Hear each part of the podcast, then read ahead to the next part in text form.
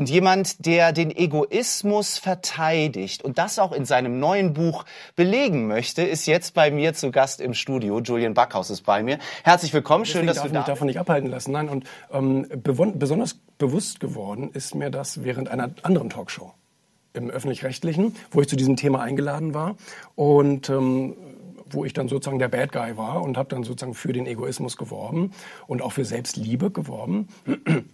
Und ähm, das fanden die Menschen völlig komisch und haben auch ganz seltsame Kommentare nachher im Internet äh, abgegeben, was mich nicht störte, aber was mir bewusst machte, dass, dass, dass die Menschen sich gar nicht mit diesem mm. Thema beschäftigen. Mm. Und deswegen wollte ich da ein Buch zu schreiben. Schön. Ich reibe mich immer noch äh, ganz offen gesprochen an diesem Wort Egoismus. Gibt es für dich, Julian, das, sagen wir mal, passendste Synonym für dieses Wort, um es den Menschen so von außen recht zu machen? Also ich würde schon sagen, Selbstwert kommt dem am nächsten. Dass man sich selbst seinen Wert erklärt und selbst zuweist, ja. sich selbst befähigt, nicht darauf wartet, dass die Umwelt dir erlaubt, glücklich zu sein, ja. sondern das für sich selbst entscheidet.